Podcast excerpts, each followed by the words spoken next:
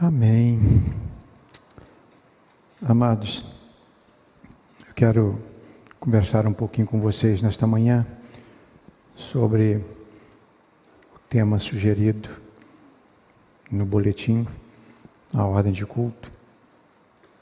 E é o que eu creio, creio mesmo. Missões, evangelismo, missões, a estratégia bíblica para a expansão do reino.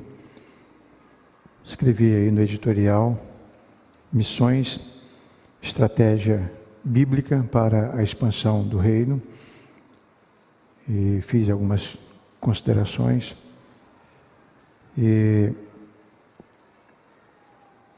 gostaria de, nesta manhã, conversar com vocês, sobretudo, para dizer que eu entendo quando uma pessoa vem orar aqui e chora, quando eu vejo uma Val sentada ali chorando, porque teve um chamado, porque teve uma, um envio, porque teve uma, uma palavra de Deus, no sentido de um direcionamento para algum lugar. No caso da Val, esteve na África, trabalhando. E agora aqui em Araruama, e ela poderia estar pensando sentada num banco. E por isso chora. Eu entendo essas pessoas, porque quando eu fui vocacionado, eu deixei minha noiva sentada no banco e fui chorando à frente. Eu fui atendendo uma vocação para ser missionário em Angola, na África. Na minha cabeça, era isso que o Espírito Santo me comunicava.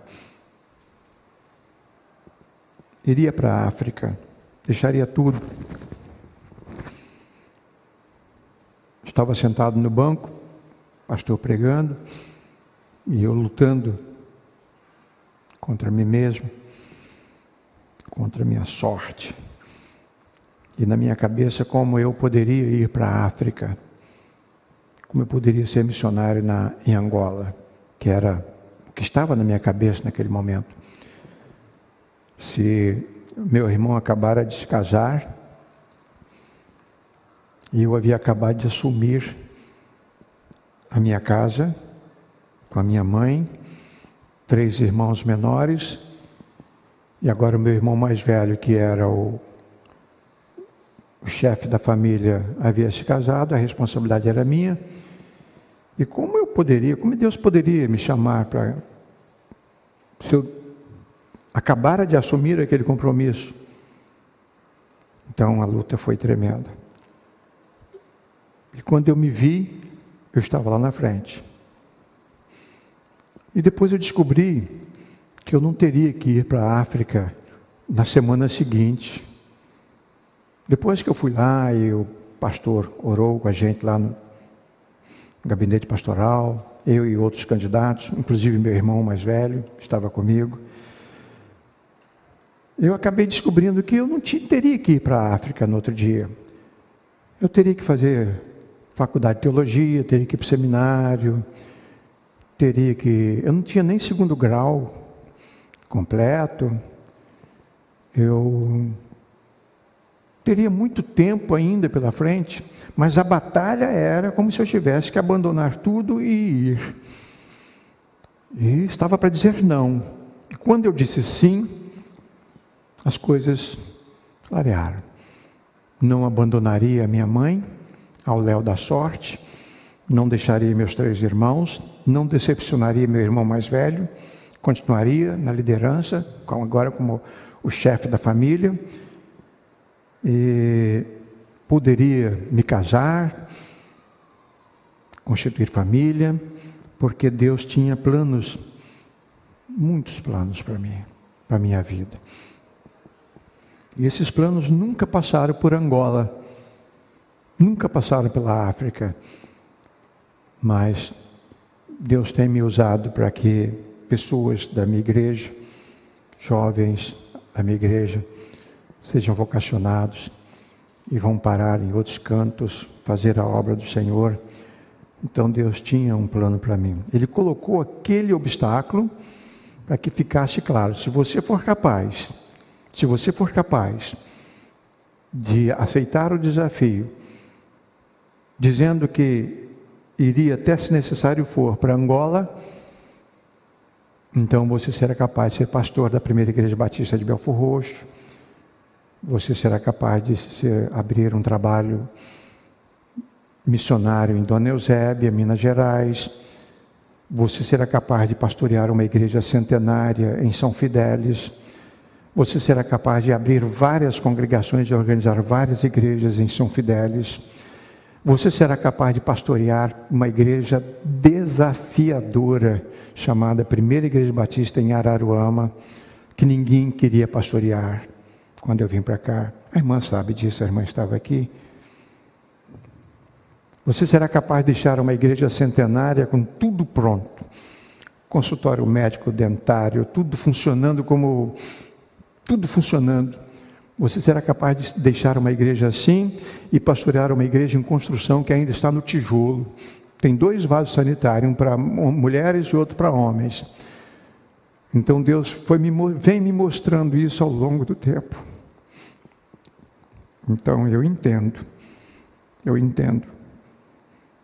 E gostaria que vocês entendessem também. Uma das leituras bíblicas que nós fizemos, irmãos, a, a ordem de culto tem tudo a ver com a mensagem. Os cânticos que se cantam, as leituras bíblicas selecionadas, que não foram selecionadas por mim, mas orientadas pelo Espírito Santo, o modo como os irmãos cantam, tem tudo a ver com o que Deus quer estar nos dizendo. E tem tudo a ver. Na leitura bíblica, numa delas, diz-nos o texto que Jesus separou 72 discípulos e os enviou de dois a dois. A pergunta é: mas não eram doze? Não eram doze discípulos que ele estava treinando? E como é que ele envia 72? Isso é para dizer para mim e para você que não é só o pastor que está no púlpito que é missionário. Não é só aquele que está em evidência dirigindo, coordenando, apresentando um canto congregacional, é, regendo uma congregação, tocando um instrumento, pregando no púlpito, que está fazendo a obra missionária. Ele conta com milhões de missionários hoje no Brasil. Ele conta comigo e com você. E eu gostaria que você não se visse como alguém no banco. Você é alguém que Deus está usando e pode usar para fazer algo extraordinário. Quanto a você, Val, eu preciso ir lá o médico me deu uma receita, mandando ir lá me consultar com você. Você vai precisar dar um jeito na minha coluna para que eu continue pastoreando. Isso é trabalho. Isso é trabalho dos bons. Continue fazendo o que vocês estão fazendo, porque Deus está fazendo a obra dele. Na igreja de Antioquia, estou lendo em Atos capítulo 13, versículos de 1 a 3. Na igreja de Antioquia havia os seguintes profetas e mestres: Barnabé, Simeão, chamado o Negro, Lúcio de Cirene, Manaém, que havia sido criado junto com o governador Herodes, e Saulo. Esses homens estavam lá na igreja. A igreja era maior. Uma bela igreja. Onde o berço de missões internacionais né, acontece. E Deus, então, de um modo muito especial, vai ali àquela igreja. Certa vez, quando eles estavam adorando o Senhor e jejuando, o Espírito Santo disse: Separem para mim Barnabé e Saulo, a fim de fazerem o trabalho para o qual eu os tenho chamado. Os outros também estavam trabalhando, só que eu separei esses dois para esse trabalho. Então eles jejuaram e oraram, puseram as mãos sobre Barnabé e Saulo e os enviaram na sua missão. Simples assim. Simples assim.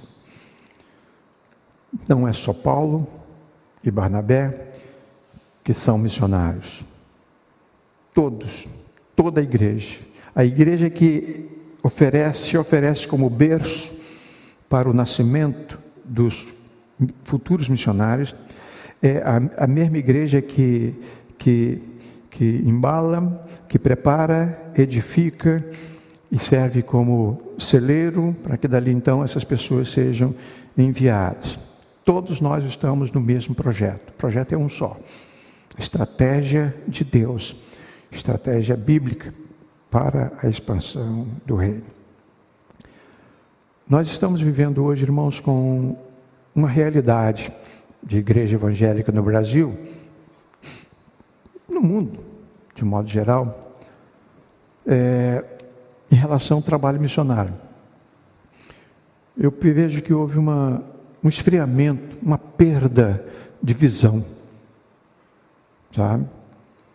Porque nós estamos vindo de uma geração em que a classe missionária era supervalorizada, além, o missionário era como se fosse um posto acima do pastor local, e os missionários que fossem para um trabalho onde ele tivesse que passar fome e tal, ele seria, ele seria uma patente ainda superior.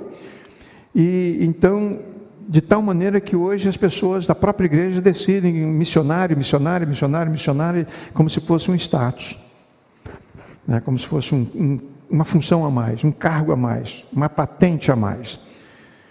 E com isso, irmãos, a igreja 100% de missionários foi sendo colocada num canto ou imprensada num canto da parede para que se convencer de que o missionário é aquele que vai, aquele que deixou tudo e foi, e os outros, na melhor das hipóteses, sustentam. Mas sustentar, irmãos, é algo tremendo. Se não houver o sustento, não há como enviar, não há como trabalhar. Como é que Deus vai levantar um Saulo e um Barnabé? No meio dos Joões, das Marias, dos Antônios, dos Assis, dos Jonatas, ele vai levantar. Se ele quer pensar um ou dois, ele faz isso do jeito que ele quiser. Mas na verdade ele conta com todos. Ele pode pegar qualquer um. Ah, não tem preparo, ele vai preparar, ele vai adequar, ele vai orientar, ele vai é, dar cultura e conhecimento, ele vai oferecer um seminário, ou não, não, talvez não precise um seminário, mas ele vai preparar. Isso é obra dele. Missões é a estratégia de Deus. Eu vejo nesse texto algumas expressões muito interessantes. Primeiro, na igreja que estava em Antioquia, cabe à igreja. Cabe à igreja local. É a igreja que fornece seus membros. É a igreja que prepara, que edifica, que batiza, que disciplina, que discipula. Fiquei tão feliz com um artigo que os jovens escreveram para mim e me entregaram na quarta-feira para ler. Fiquei tão feliz vendo ali, né, lendo sobre o projeto deles para esse ano, os próximos passos da nossa juventude. Fiquei tão feliz. Foi muito bom ler aquilo. Precisamos recuperar essa visão, essa ideia, essa compreensão de que é aqui que as coisas começam a acontecer. É aqui. Quando eu era seminarista, eu, a gente usava algumas expressões, chavões, né? Não, porque quando eu for pastor, eu não vou ser pastor de asfalto, eu vou ser pastor na roça, no interior, eu vou ser missionário, eu vou andar em lombo de burro. Idiota, né? Se eu posso ir de avião, por que, que eu não vou de avião? Vai de burro para a África. Vai de burro ali para Morro Grande para Itapinuã, vai montado no cavalo para lá. Você chega, você chega, como os nossos missionários no passado chegaram. Mas não é assim que as coisas acontecem hoje. Então eu vou ser, não vou ser um camarada preso em quatro paredes. E eu descobri, irmãos, agora com os meus 42 anos de ministério pastoral, que se uma igreja não for forte dentro das quatro paredes, ela não vai fazer missões lá fora. Ela tem que ser forte aqui, dentro das quatro paredes. Ela tem que ser igreja aqui. É aqui. Então as coisas começaram a acontecer. E na igreja que estava em Antioquia, outra expressão, servindo eles ao Senhor. Estavam na igreja, servindo ao Senhor. Como?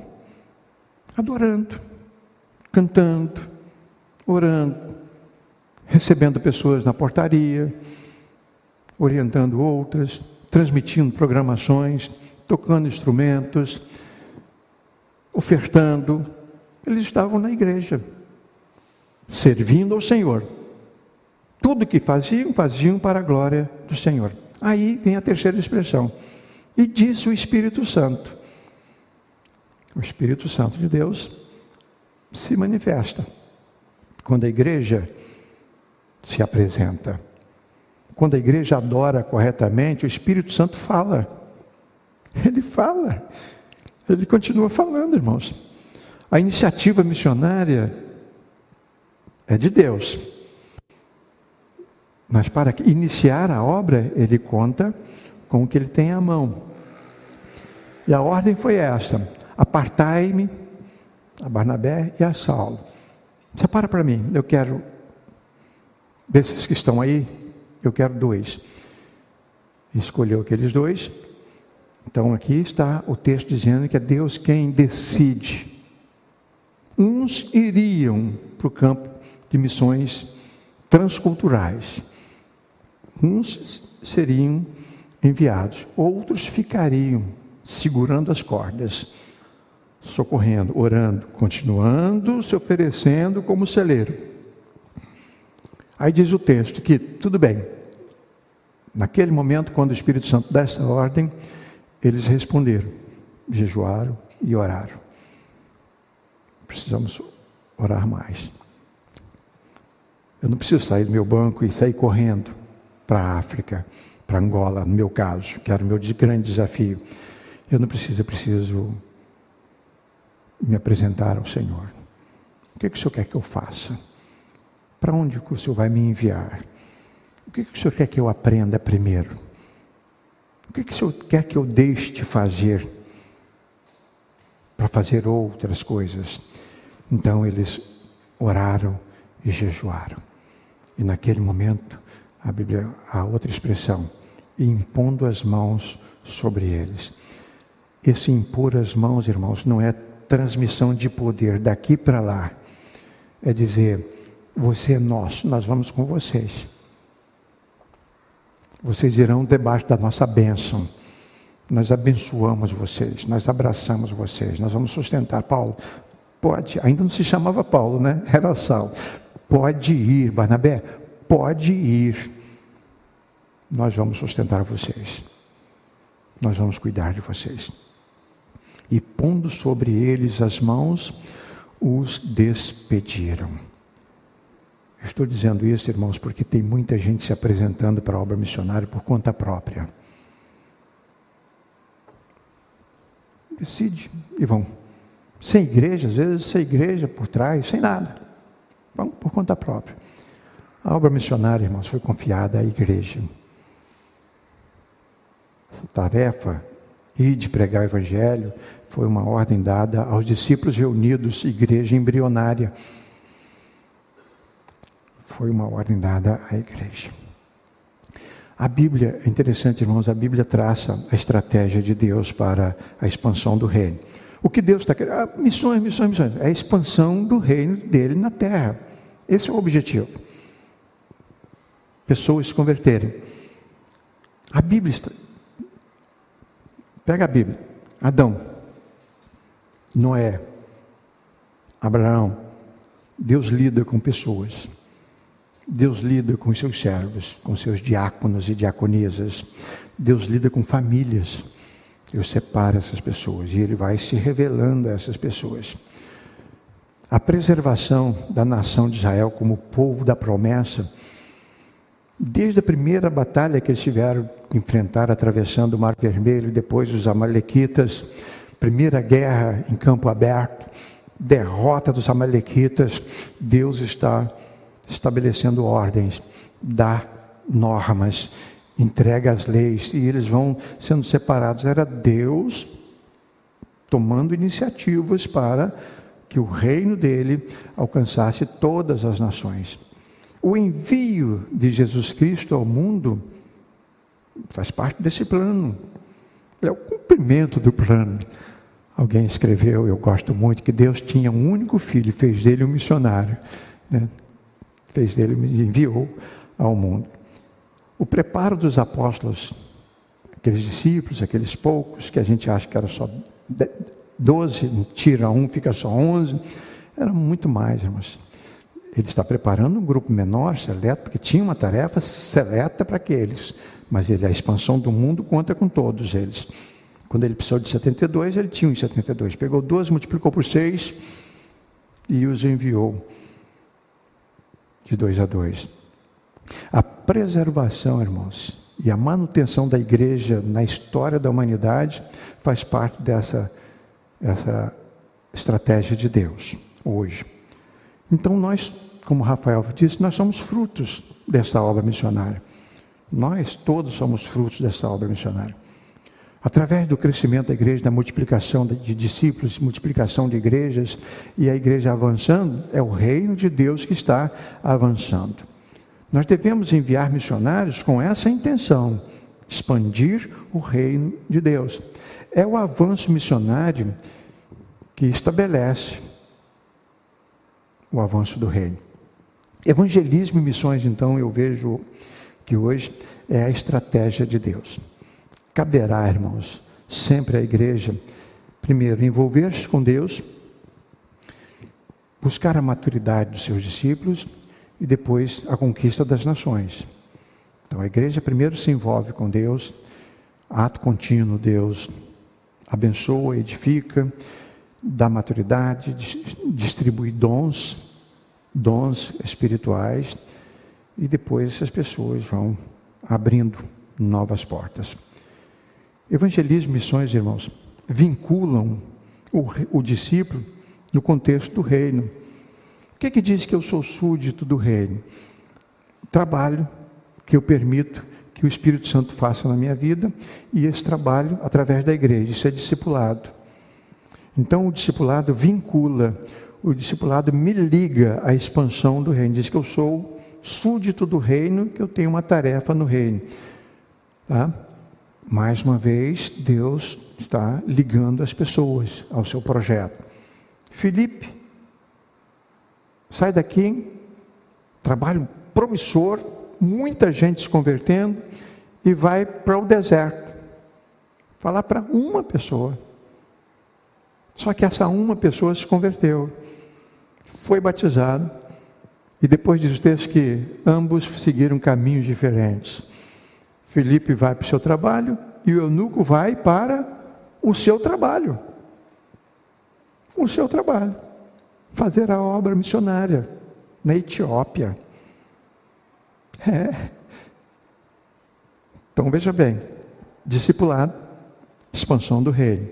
Os dois seguiram seus caminhos, está lá, rumos diferentes, uma obra só. Paulo está lá chama lá o seu colega de viagem, vamos, vamos, vamos orar, vamos lá para a beira do rio, orar lá. Retiro espiritual. Aí quando chega lá na beira do rio, tem umas mulheres lavando, trabalhando No meio daquelas mulheres, uma mulher chamada Lídia. Aí Paulo já estava lá, né? Prega o Evangelho. Lídia se converte, chama Paulo para sua casa, ficar na sua casa. Ofereceu o seu lar para hospedar os dois missionários. Missões chegam na Europa. A expansão do reino através de umas mulheres trabalhando na beira de um rio. Hum, dois homens que vão orar na beira de um rio. Deus está fazendo a obra. Um dia Pedro está confortavelmente hospedado, muito bem tratado. Vai descansar depois. Né? Tem um sonho.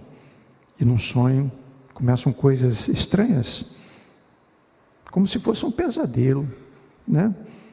Desce um lençol cheio de animais imundos, impuros, lençol, e Deus chega para Pedro, pega, mata, e faz o quê? E come. Eca, eca, é isso mesmo? Será que já usava essa, essa expressão?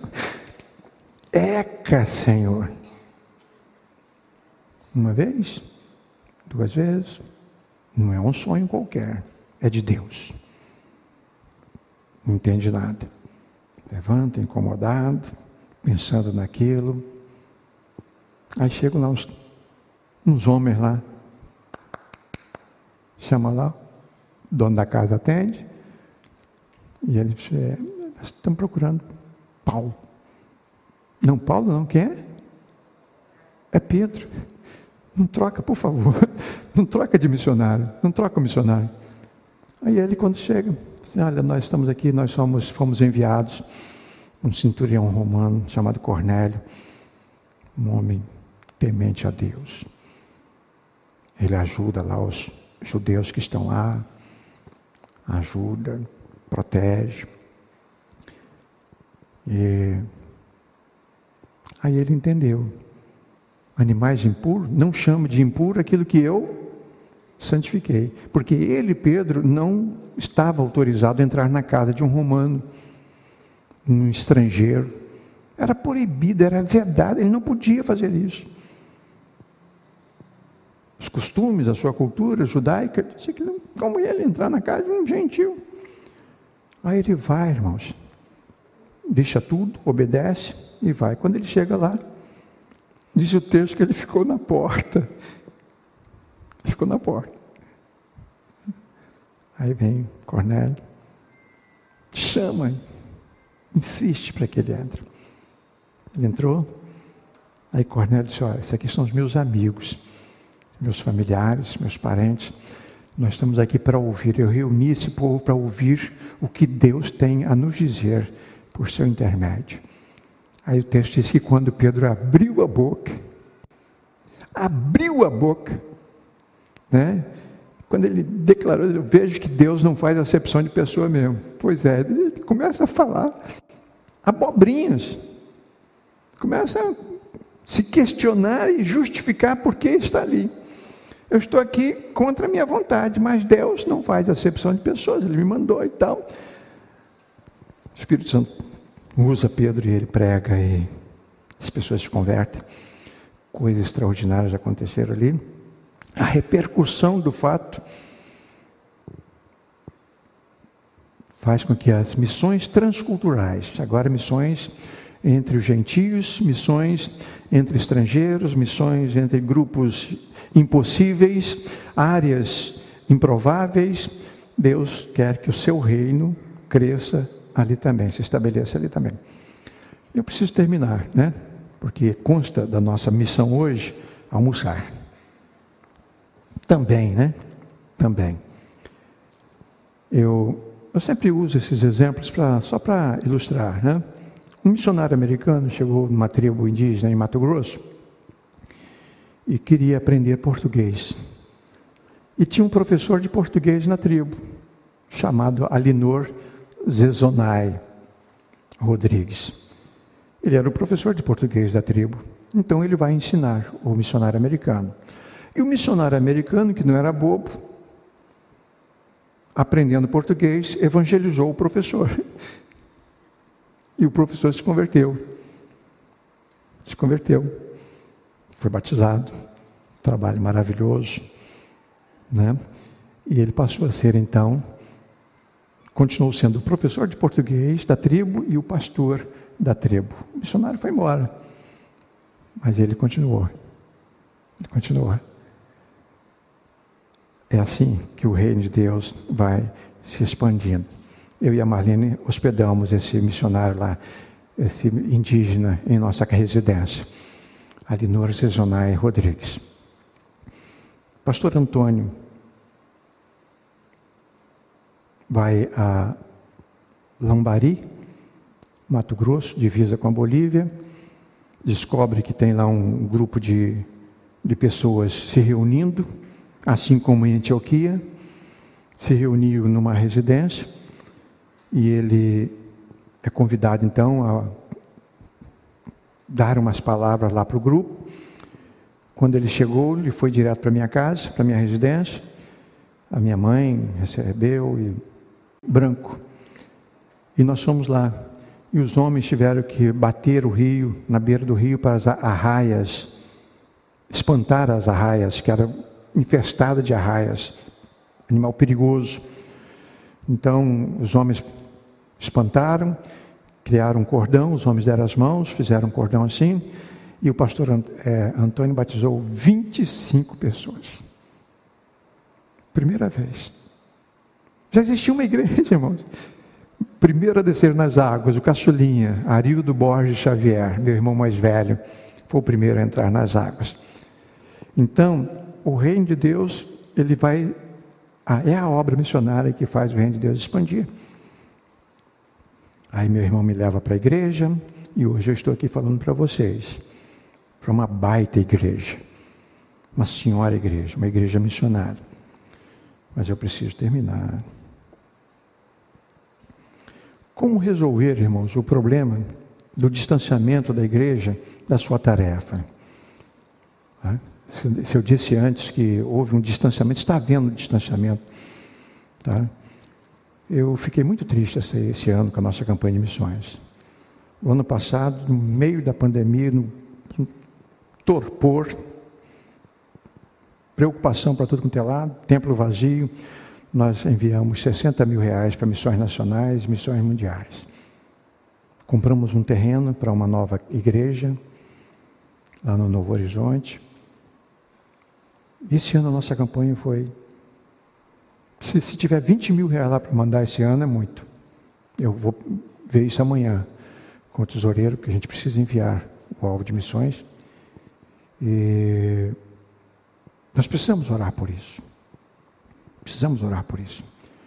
Então, como resolver esse distanciamento? Primeiro, cumprir a missão, adorar. Adorar, se reunir, cantar, louvar, exaltar, orar, para que nós estejamos em condições de sermos separados. Revitalizar o discipulado cristão, fazer com que as coisas funcionem, as pessoas com um estilo de vida, tenho pregado sobre esse assunto, como um compromisso assumido com, com Deus e com a igreja, um compromisso de santidade. E, sobretudo, assumir o propósito de que a igreja está no mundo para evangelizar o mundo. Restabelecer a visão Precisamos fazer isso. Quando Barnabé foi lá orar por Saulo, diz o texto que caíram dos olhos de Saulo algumas, como umas escamas.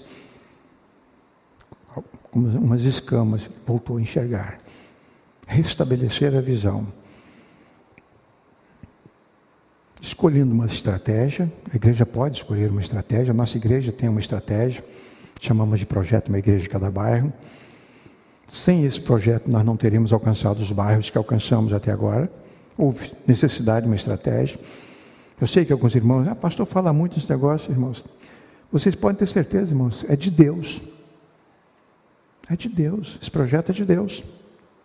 Escolher uma estratégia. Né? A igreja se oferecer para o trabalho. E, e deixar Deus lhes agir. Eu quero, irmãos, apresentar para vocês para a gente terminar, para a gente concluir. Um dado, uma informação e convidá-los a uma ação. Primeiro, o dado. Brasil hoje, quantos milhões? 220? Por aí. 220 milhões de brasileiros estão batendo cabeça. 220 milhões, ah, quantos evangélicos? Dizem aí 37, 38, 40, 45. Vamos, para ficar fácil, não sou bom de, de matemática, para ficar fácil a matemática, fazer conta. Vamos 40. 40 milhões de evangélicos no Brasil, alcançados pelo Evangelho, fazem parte do reino de Deus. Isso sobra, irmãos, cento e quantos? 180 milhões de brasileiros que, se não ouvirem o Evangelho, vão morrer e vão para o inferno. E quando eu penso esses 180 milhões, eu, ah, é muito, mas eu estou pensando na minha irmã que está afastada, na filha que está excluída, é, eu preciso trazer isso para perto de mim. Porque 180 milhões está muito longe, não é responsabilidade minha, e é. É a responsabilidade nossa. Sim, senhores. Você já pensou em 180 milhões de patrícios nossos? que se morrerem na condição que estão, vão para o inferno, sofrer eternamente a condenação eterna.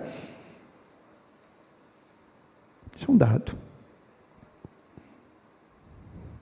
E a informação que eu acrescento é essa: precisam se converter. Há possibilidade que se convertam. É verdade. E a, a ação é essa. O que faremos?